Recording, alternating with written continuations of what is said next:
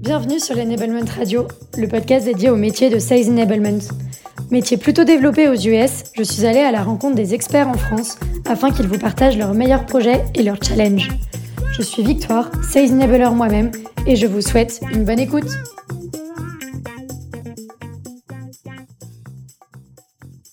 Aujourd'hui, j'accueille Jean-Philippe sur la Sales Enablement Radio. Jean-Philippe, il est Sales Enabler chez Skello et il est là aujourd'hui pour nous raconter son parcours et ses projets. Hello Jean-Philippe. Salut, salut Victor. Enchanté. Euh, donc pour commencer, est-ce que tu peux nous présenter ton parcours, qui tu es? Ouais, euh, moi j'ai un parcours un peu, un peu atypique, on va dire, dans le sens où euh, à 15 ans, ma, ma, volonté c'était de faire de la cuisine. Donc, je suis parti de chez mes parents à 15 ans pour faire de la cuisine pendant 6 ans dans un lycée hôtelier. Et euh, c'était super chouette, j'ai appris plein de choses, mais je me suis surtout euh, rendu compte que j'étais euh, pas forcément le, prochain du casse et que j'étais peut-être plus doué pour vendre des gâteaux que pour les faire. Donc j'ai enchaîné après avec une école de commerce et ensuite mon, but c'était d'intégrer un, MBA de management hôtelier à l'ESSEC que j'ai pu faire. Et en fait, de fil en aiguille, après, bah, j'ai bossé pendant une dizaine d'années dans des fonctions commerciales, sur de l'account management, sur de la prospection, sur du management d'équipe, dans des boîtes comme Compass Group, qui est le concurrent de Sodexo ou euh, Expedia pendant 5 ans et VP pendant, pendant 4 ans, donc vente privée. Voilà. Et, euh, et euh, ma dernière expérience, donc c'était une expérience de, management. J'ai géré une équipe de, de commercial et de commerciaux chez, chez Vente Privée. Et je me suis aperçu que ce que j'aimais vraiment le, le, plus faire dans mon métier de, de manager, c'était de leur enlever tous les, les petits bloqueurs qu'ils pouvaient avoir. Donc que ce soit des, des problèmes d'outils, de process, etc. Et aussi les faire monter en compétences, soit par moi directement, soit par des organismes de formation. C'était vraiment ce qui me procurait le plus de plaisir. Et j'étais très très euh, heureux de découvrir qu'en fait ça pouvait être un métier à part entière qui s'appelait l'enablement globalement.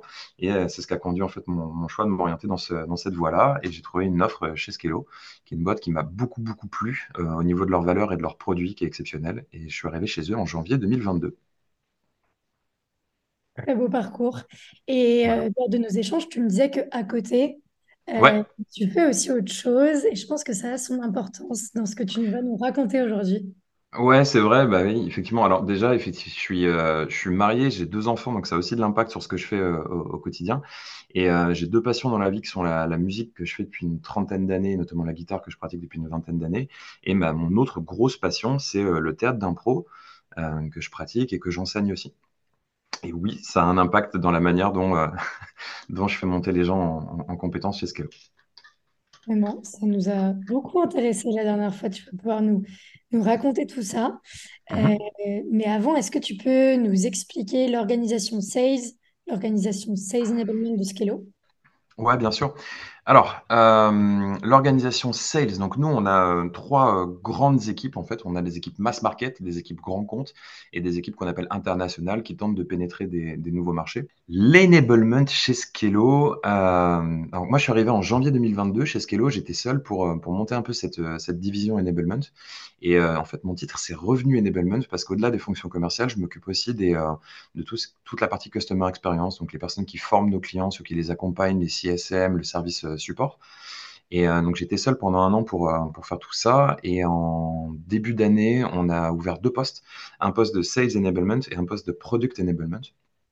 Euh, pour, pour m'aider. La mission du Product Enablement, c'est vraiment de faire monter en compétence tous les gens dans la boîte sur comment fonctionne Skello et à quels besoins il répond. Hyper important que tout le monde soit au courant de ça. Et le Sales Enablement, bah, c'était plutôt pour la, faire monter en compétence les fonctions commerciales pendant que moi je chapeautais un peu tout ça et je m'occupais aussi des grands comptes et, des équipes internationales. Je suis rattaché à notre VP Sales euh, Philippe parce qu'on a vraiment des très très gros enjeux, aussi parce que lui vient de reprendre les key accounts en direct. Donc on a créé une énorme euh, division commerciale et euh, il a besoin de, de quelqu'un un peu comme un, comme un bras droit pour l'assister sur toutes ces, ces équipes-là. Donc ça va être une nouvelle façon de faire de l'enablement, beaucoup plus proche du terrain, un peu plus loin du produit, mais, mais très intéressant. Et d'ailleurs, bah, pour ceux qui ne connaissent pas Skello, est-ce que tu peux me préciser ce que vous vendez? Ouais, notre, notre marketing te dirait qu'on est euh, la solution euh, SaaS RH euh, de pilotage leader européen de référence sur le secteur des, des équipes de terrain. Euh, globalement, si je dois simplifier Skello, la façon dont on le vend, on est effectivement on est un outil RH en ligne qui simplifie la gestion des équipes sur le terrain. Alors les équipes sur le terrain, c'est quoi? C'est euh, ton serveur dans le restaurant, le réceptionniste dans ton hôtel, euh, le livreur qui vient t'apporter ton colis ou le personnel hospitalier. C'est euh, vraiment, en gros, les gens qui travaillent pas dans les bureaux et c'est un petit peu les grands oubliés de toute la digitalisation, euh, de toute la simplification avec beaucoup d'outils qui ont été mis en place pour les gens de bureau. Donc Scalo, globalement, en fait, on est un, outil RH qui va venir vraiment euh, euh, simplifier énormément de tâches administratives hyper chronophages. Notamment, on permet de, planifier les équipes hyper efficacement, de suivre les heures qui ont été travaillées par les gens sur le terrain euh, automatiquement et de préparer la paye en fin de mois en un clic. Donc on n'est pas des comptables, on n'est pas PayFit, on ne fait pas la paye, mais on réunit en fait tous les éléments qui sont sur le temps de travail des employés et on, on, les envoie en un clic au comptable. Donc c'est une solution qui fait gagner environ une trentaine d'heures par mois aux, aux managers et qui a, qui a, plein plein plein de bienfaits évidemment. On fait, on fait plein de trucs chez Scalo, mais euh, globalement c'est ça, ça fait apporter une trentaine d'heures par mois en simplifiant toutes les tâches administratives chronophages et euh, mais obligatoires des managers. Ouais, super clair. À quand euh, le partenariat plus plus Kelo plus Payfit euh, Bah ouais, à quand À quand À quand Mais c'est assez rigolo parce que donc, on est un workforce management tool. D'accord? Et en fait, le workforce management, derrière ce mot mystérieux, c'est un peu comme enablement. Il y a plein, plein, plein, plein de choses. Et euh, la paye en fait partie. Euh, les systèmes SIRH en font partie. Euh, et dedans, il y a tout ce qui est gestion du temps et des activités. Et c'est plutôt là, nous, on se situe. La force de Scalo, c'est qu'on est, il y a peu de monde en fait sur les équipes de terrain en réalité. Euh, il y a peu d'outils RH qui, adressent ces populations-là et nous, on est vraiment des experts de, ces secteurs-là qui sont très complexes en fait d'un niveau, euh, légal. Donc euh, ouais, c'est notre force. Mais effectivement, tu vois, il y a plein d'acteurs qui essaient de se diversifier. Et on, voit des, gens qui étaient dans de la paye qui commencent à se mettre sur du planning, des gens qui étaient dans les RH qui commencent à se mettre sur du planning, etc. etc. Donc c'est assez rigolo de, voir le marché bouger dans tous les sens. Ouais, c'est clair. Et puis tout est, tout est très lié aussi quand on parle de, de solutions RH. Du coup, c'est vrai qu'on peut vite s'éparpiller et vite faire, euh, aller un peu partout. Ouais, euh, exactement. Et si on parle un peu plus euh, bah, d'enablement, de, de toi, de tes enjeux, est-ce que tu peux me, bah, me présenter euh, quels enjeux tu as en ce moment, bah, surtout avec les changements d'orga, peut-être que forcément ça mène à de nouveautés, de nouvelles choses. Ouais, euh, donc déjà, Scalo, notre objectif en tant que boîte, c'est d'être rentable à la fin de l'année. Et on, on est euh, clairement en chemin pour le faire. Donc on est vraiment, vraiment dans la très bonne voie pour y arriver. Euh, les chiffres sont très bons depuis le début de l'année on a de la chance d'opérer sur un secteur, donc le, secteur où nos, clients, c'est des restaurateurs, c'est des hôteliers, c'est euh, le secteur médical, c'est euh, le retail. Donc, c'est des secteurs qui résistent en fait assez, assez bien. On n'est pas une startup qui vend à d'autres startups, donc on, on, continue notre expansion, c'est vraiment très chouette. Mais on a des objectifs qui sont quand même très, très, euh, très, très gros, quoi. Et euh, en gros, ce qui se passe, c'est que, bah, tu sais, on a le forecast qu'on a promis à nos investisseurs et on a les quotas qui sont la somme de, toutes les, les, de tous les objectifs de tous les commerciaux. Et en gros, pour faire nos forecasts, là, aujourd'hui, il faut que nos commerciaux ils fassent entre 120 et 140 de leurs objets. Et, euh, et c'est ce qui se passe, c'est ce qui se passe en fait là sur les derniers mois. Donc c'est franchement c'est une ambiance de, de, de dingue, mais euh, c'est des choses où il y a beaucoup de boulot pour maintenir ça. C'est euh, euh, ça passe par énormément d'activités. Les commerciaux travaillent énormément chez nous, mais ça passe aussi par leur faciliter la vie au maximum. Donc on a ce gros enjeu de boîte et c'est pour ça en fait qu'il y a euh, ce changement où moi je vais être plus près du, euh, du mass market notamment et des key accounts, c'est pour essayer de leur faciliter la vie au maximum, les rendre plus efficaces, euh, former encore plus rapidement et, adresser les, bons sujets avec eux. Et on a aussi des sujets donc d'efficacité en termes d'outils.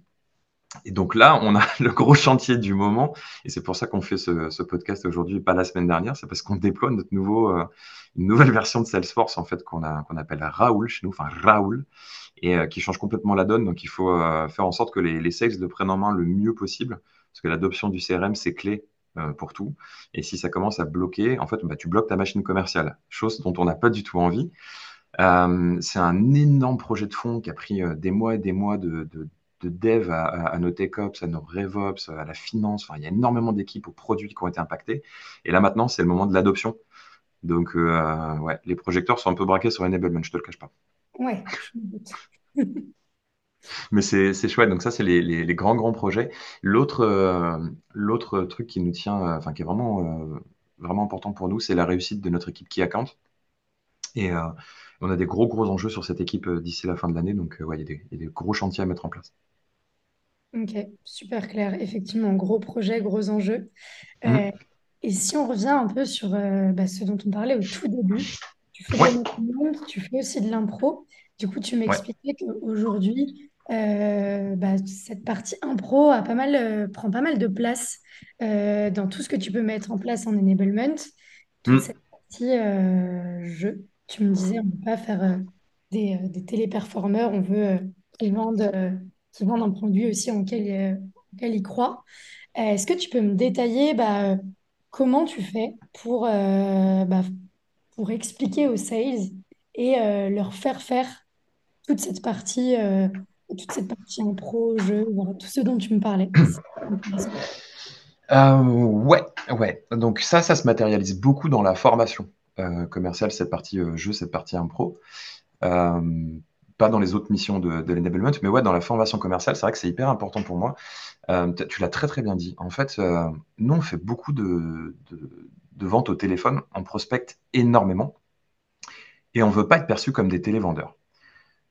Pourquoi? Parce que nos clients, ils sont ultra sollicités. En fait, ils se font prospecter 5-6 fois par jour par des gens qui vendent des assurances, des rideaux, euh, de la literie, enfin, la couverture de toit, etc., etc. Et euh, il faut vraiment faire la différence. Et, euh, et ça, en fait, je l'explique dès les premières secondes. En fait, quand on recrute les gens, euh, moi, je refuse de leur donner un script de call. Je leur donne pas un pitch. Je, refuse. Donc, de la manière dont on les onboard, ils ont d'abord trois jours de ce qu'on appelle le tronc commun, où ils découvrent un peu tous les gens dans la boîte, les valeurs de la boîte, etc., etc., et un module dont, je parlerai après.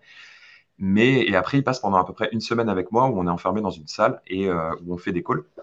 Et on a vraiment une approche qui est centrée sur le jeu. Et ce que je leur dis, c'est euh, on vous a pas recruté pour que vous lisiez un texte.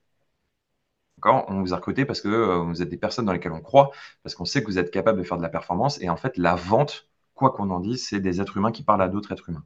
Et ce qui fait la différence, c'est euh, dans les premières secondes, donner l'envie d'être écouté. Et donc ça, ça passe par une posture ça passe par comment on dit les choses plus que ce qu'on dit. Donc, quand je les prends en onboarding, j'ai le en fait, j'ai quatre grands sujets à leur apprendre. Le premier, c'est euh, pendant cette semaine-là, on va voir, et c'est central, qui sont nos clients et quels sont leurs problèmes. Qu'est-ce que c'est de gérer un restauration, de gérer un restaurant, Qu'est-ce que c'est de gérer un hôtel? Qu'est-ce que c'est de bosser dans un centre hospitalier ou de vendre des lunettes euh, quand on est opticien? Et c'est quoi les problèmes qu'on a qui sont liés à la gestion du personnel? Une fois que ça c'est bien compris, donc pour ça on a un, un module donc qui est, euh, qui s'appelle La vie sans Skello, qui est assez rigolo. Euh, à la base, c'était que pour les commerciaux, mais en fait, tout le monde dans la boîte le fait maintenant. Donc, je l'ai, euh, c'est un peu comme un escape game. Euh, j'enferme nos newbies dans une salle pendant euh, trois heures et demie à peu près. Et c'est bien ça. Ouais, c'est un peu flippant. Moi, je les enferme pas vraiment, mais je leur dis voilà, vous êtes dans la salle pendant trois heures et demie.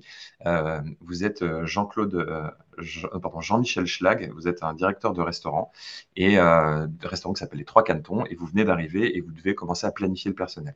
Et en fait, ce que je leur fais faire, c'est euh, planifier du personnel avec des contraintes, des contraintes légales. Par exemple, vos employés n'ont pas le droit de travailler plus de euh, 13 heures d'affilée. Il y a des temps de repos. Ils n'ont pas le droit de bosser plus de 6 jours par semaine, etc.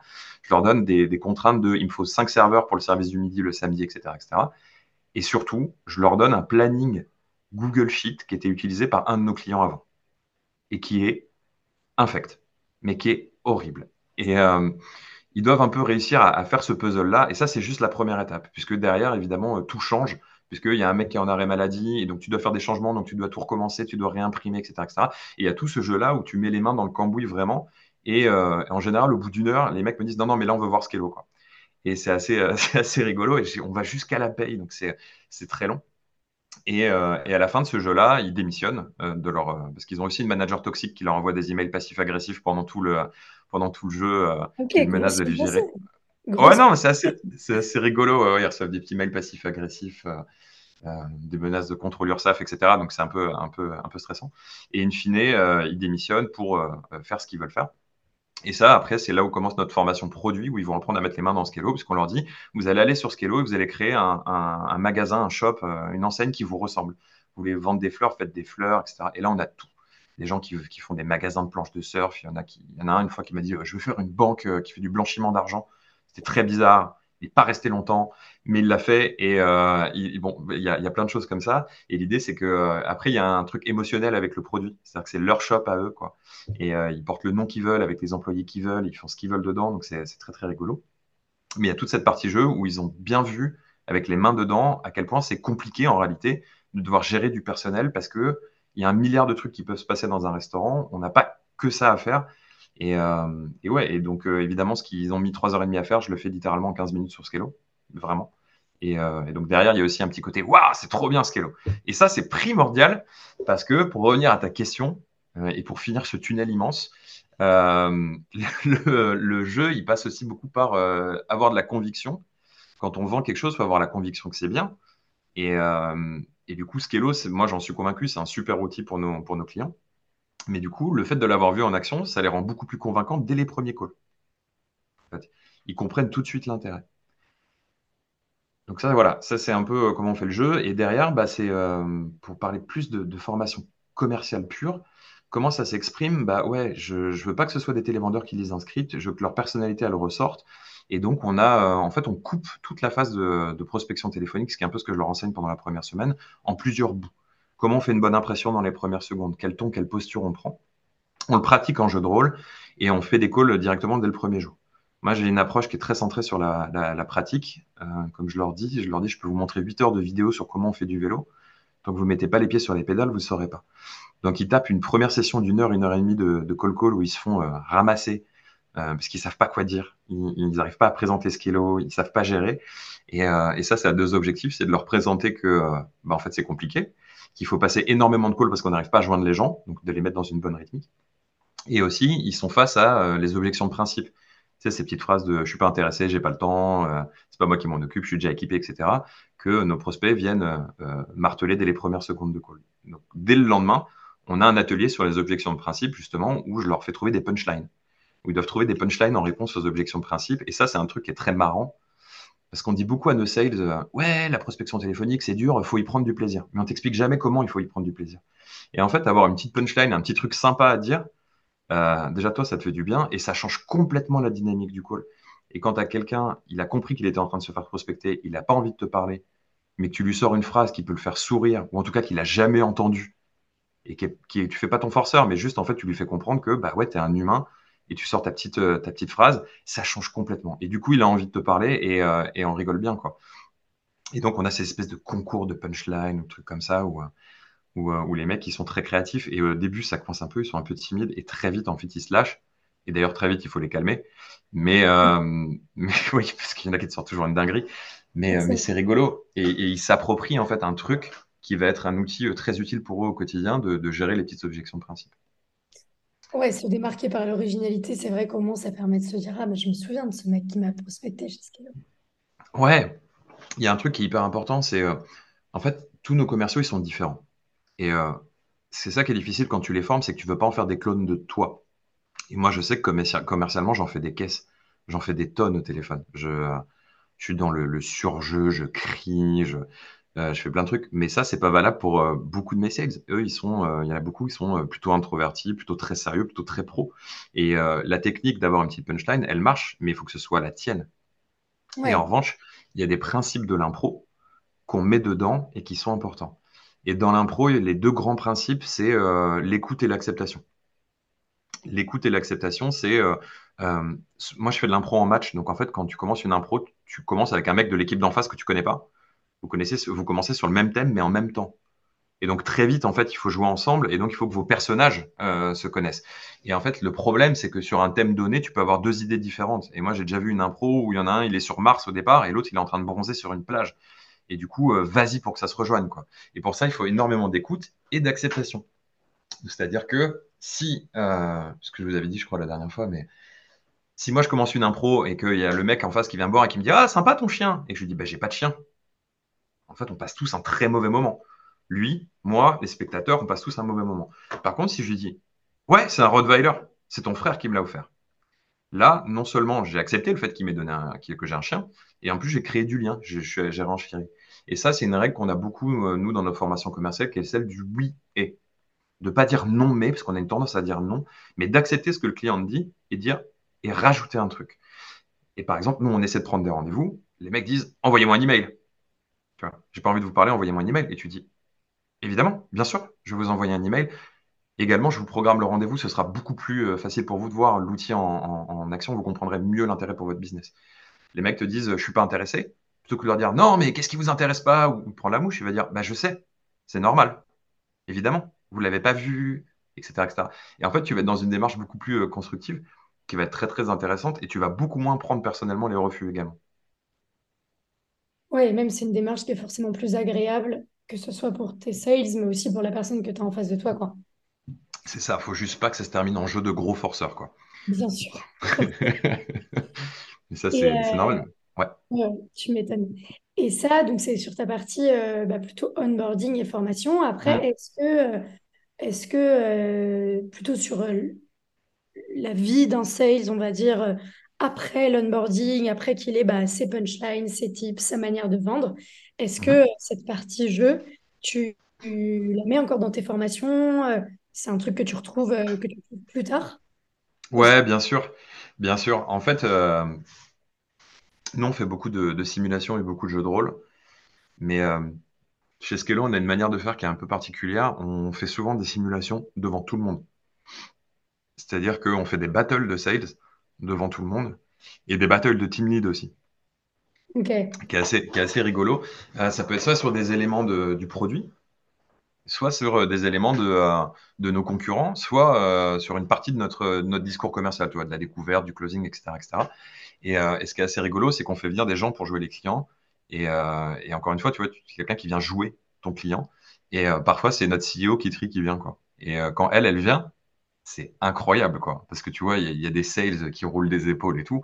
Quand il s'agit de pitcher la CEO, elle connaît le produit mieux que toi, elle sait le vendre mieux que toi. Parce que Kitry, elle est honnêtement assez incroyable. Et du coup, elle te met une tension. T'es devant tous tes collègues. T'as pas envie de passer pour un, un devant tes collègues et devant Kitry. Donc ça, ça, on fait ces mises en situation. Mais il faut savoir le faire aussi. Et, euh, et des fois, ça m'arrive de moi faire une battle contre des sales. ok, Et, euh, et donc, évidemment, euh, moi, je leur dis, vous choisissez le sales que vous voulez mettre contre moi. Et on va faire un concours de euh, 3 minutes pour vendre ce truc-là. Et je leur dis, et ça, ça me vient aussi de l'impro, je leur dis, vous allez me donner des contraintes. C'est-à-dire que vous allez déterminer qui est le client et des trucs que je sais pas, par exemple en découverte. Et c'est vous qui allez le déterminer. Et moi, j'y vais en 3 minutes, quoi. Et pour le coup, on est vraiment dans de l'impro, mais c'est de l'impro commercial. Et en fait, ce qui est intéressant, c'est que l'impro, on pense que c'est euh, euh, la capacité d'inventer des trucs euh, au fur et à mesure. Et ça, en fait, on veut pas que les sales, ils inventent des trucs au fur et à mesure. Et c'est une mauvaise conception de l'impro. En fait, les bons comédiens d'impro, toutes leurs impros, ils vont les chercher à l'intérieur d'eux. Ils vont les chercher dans des vécus. Ils vont créer des personnages à partir des émotions qu'ils connaissent. Ils vont penser à des choses qu'ils ont déjà vécues pour construire en fait un truc qui soit crédible. Et en fait, à chaque fois, tout part de toi. Et c'est pareil en fait dans la vente. Euh, tu peux pas inventer euh, le, droit social. Tu peux pas inventer le code du travail. Tu connais en fait ces choses-là. Tu connais les problèmes de tes prospects et en fait, ça sort de toi. Ce que fait l'impro et ce qu'aide ces mises en situation commerciale, c'est d'aller plus vite chercher euh, ce que tu as dans la tête, d'aller plus vite chercher le bon argument. Et en fait, tu crées une sorte d'agilité intellectuelle en fait pour sortir les bons trucs au bon moment et, euh, et de les dire avec conviction, en quelque sorte.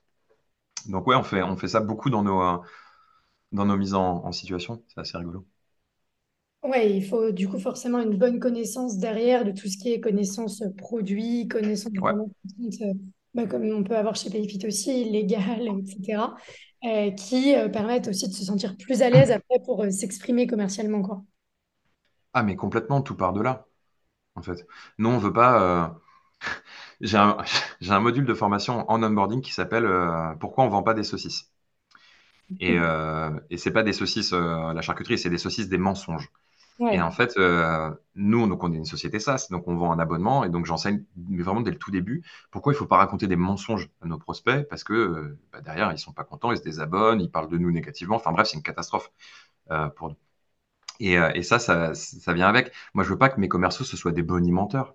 On n'est pas là pour vendre des, des, des copies de parfum sur les marchés. Je veux que ce soit avant tout des experts. Et ils doivent être des experts. Et euh, pas un expert de Skello, comment ça fonctionne, mais un expert des problématiques des clients. Donc, euh, il y a beaucoup de. Les premiers coachs, je leur dis, vous allez vous faire ramasser, mais vous devez avoir des informations, vous devez comprendre comment ils fonctionnent, vous devez, être des éponges.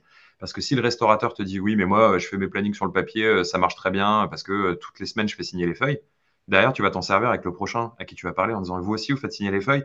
Et, et en fait, tu vas construire toute ta connaissance du terrain comme ça.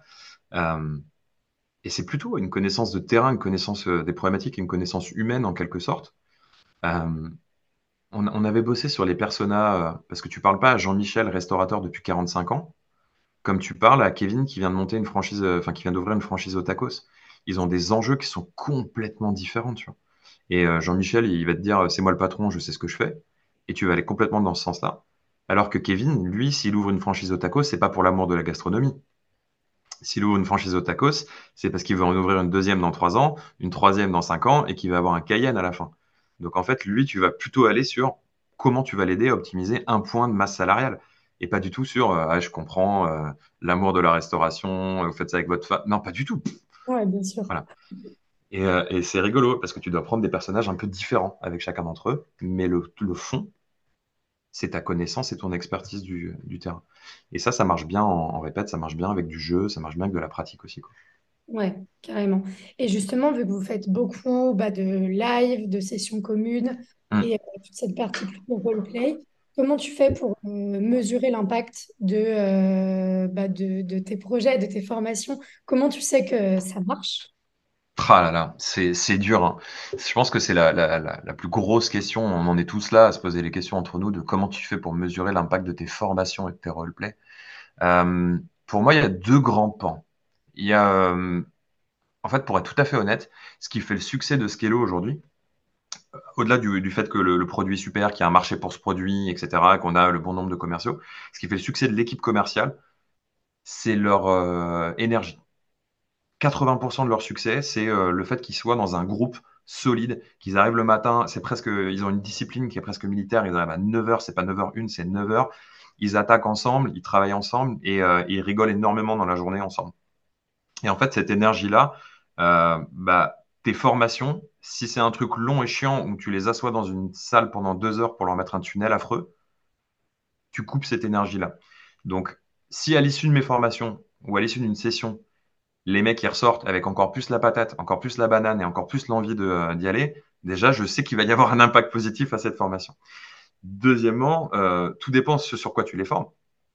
Euh, quand tu les formes sur des sujets très techniques, ça se mesure avec des, questionnaires, avec des quiz, avec ce genre de choses-là.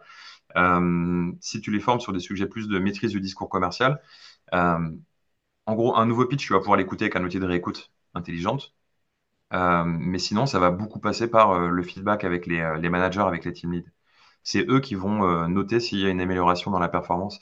Et eux, c'est la charnière en fait. C'est le, mais c'est l'élément indispensable du succès de, cette équipe, c'est les managers des équipes.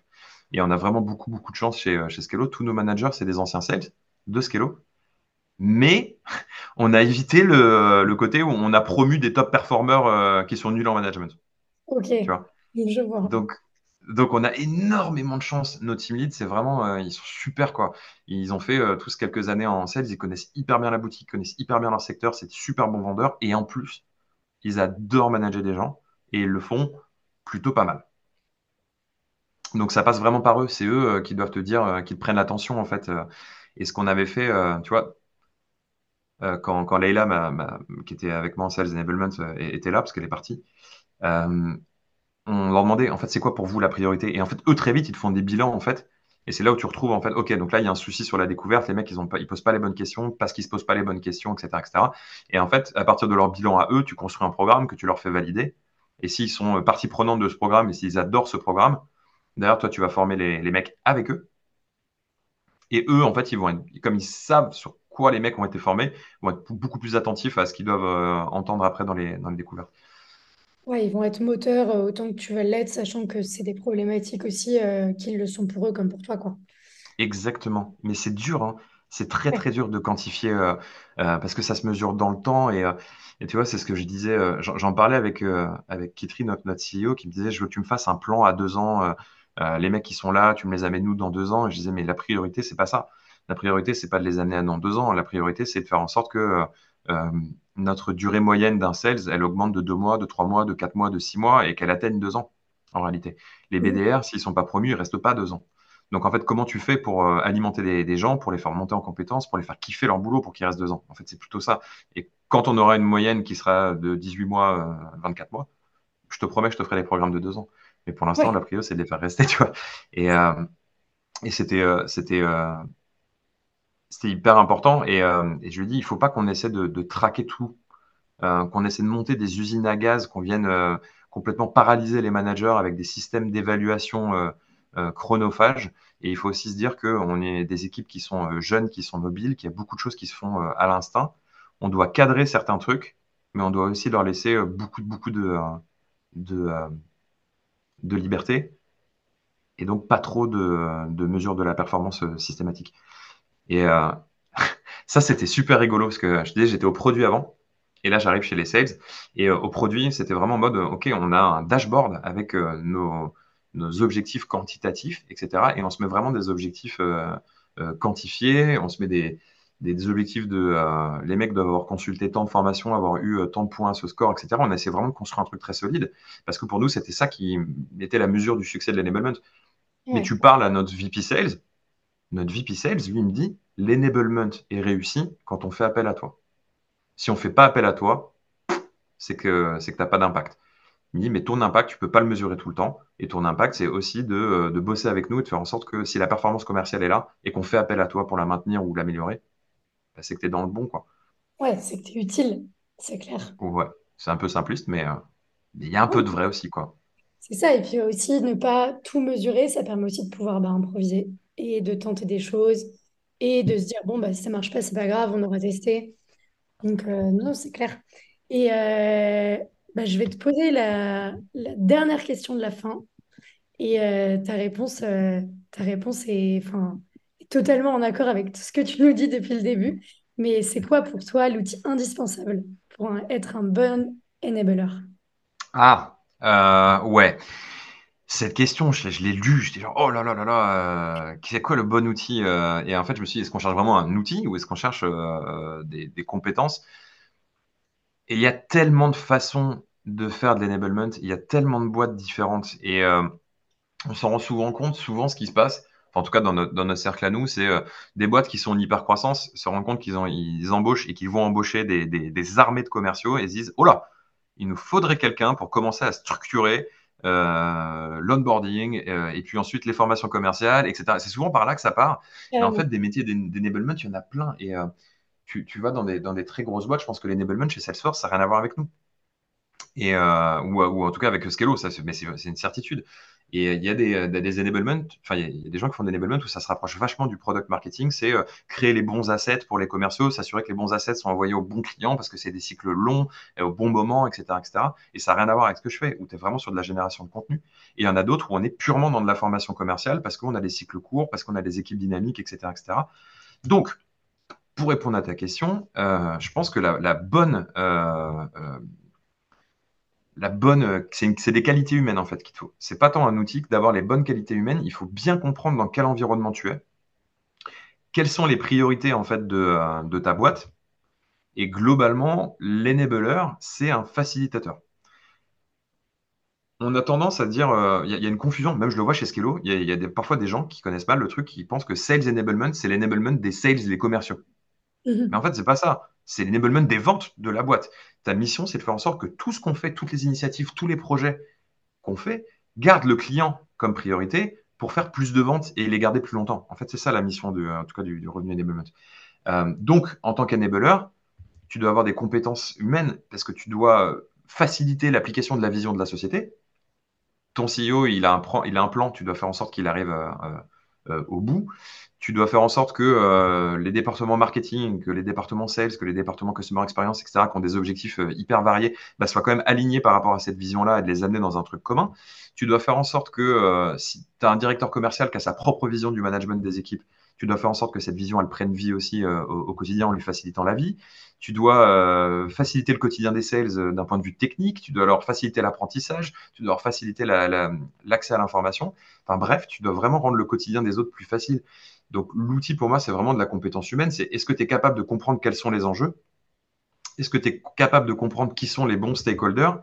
Et, euh, comment tu vas euh, les, influencer en fait? Euh, tu, la, la, vraie force, c'est de comprendre qui décide et comment, comment tu peux les influencer, comment tu peux les aider et comment tu peux ouais, les influencer pour être sûr que tout ce qui monte va dans le bon sens. Donc il faut vraiment avoir une espèce de double casquette, une casquette où vraiment il faut aimer aider les autres. Je pense que tu peux pas faire de l'enablement si tu as pas aider les autres. Si tu n'aimes pas les fonctions commerciales, si tu ne l'as pas fait euh, par le passé, si tu es loin du terrain, tu ne seras pas en mesure de les aider euh, pleinement. Et de l'autre, il n'y a rien de plus frustrant, je pense, que de bosser dans ton coin, de créer des trainings, de créer des assets qui ne sont pas utilisés. Moi, je ne vais pas te mentir, ça me rend dingue. Quand j'ai formé des mecs pendant quelques heures, je réécoute deux semaines après et je me rends compte qu'ils racontent n'importe quoi sur un truc, je dis, mais c'était simple, vous aviez compris, je me suis assuré que vous aviez compris, et vous racontez n'importe quoi. Parce que, euh, et je fais une aparté, parce qu'on a souvent tendance à croire que la formation, c'est le remède à tout. Alors que la formation, c'est un élément, mais si t'as pas, si c'est pas bien suivi, si t'as pas un bon plan de déploiement avec des managers qui rappellent les trucs avec des mesures quand même, ça rate. Donc voilà, si je réponds en une phrase à ta question, parce que je, réponds très longuement depuis tout à l'heure, il faut être un facilitateur au quotidien de énormément de stakeholders et être capable de comprendre les enjeux de tout le monde et de les faciliter. Si certains nous écoutent, en tout cas, ça nous fait une nouvelle fiche de poste très complète de comment être un bon euh, aujourd'hui. Euh, non, mais franchement, c'était ultra intéressant. Euh, trop, trop, trop, trop bien d'avoir ton prisme et d'avoir bah, aussi toute ton expérience, qui est une expérience, je pense, plus originale que certaines personnes qui ont fait bah, sales puis de l'enablement depuis longtemps. Mm. Donc, mille merci Jean-Philippe pour, bah, pour ton témoignage, ta préparation. Et en tout cas, au plaisir de rééchanger très bientôt, j'en suis sûre. Avec grand plaisir. Merci beaucoup, Victoire. Bonne journée.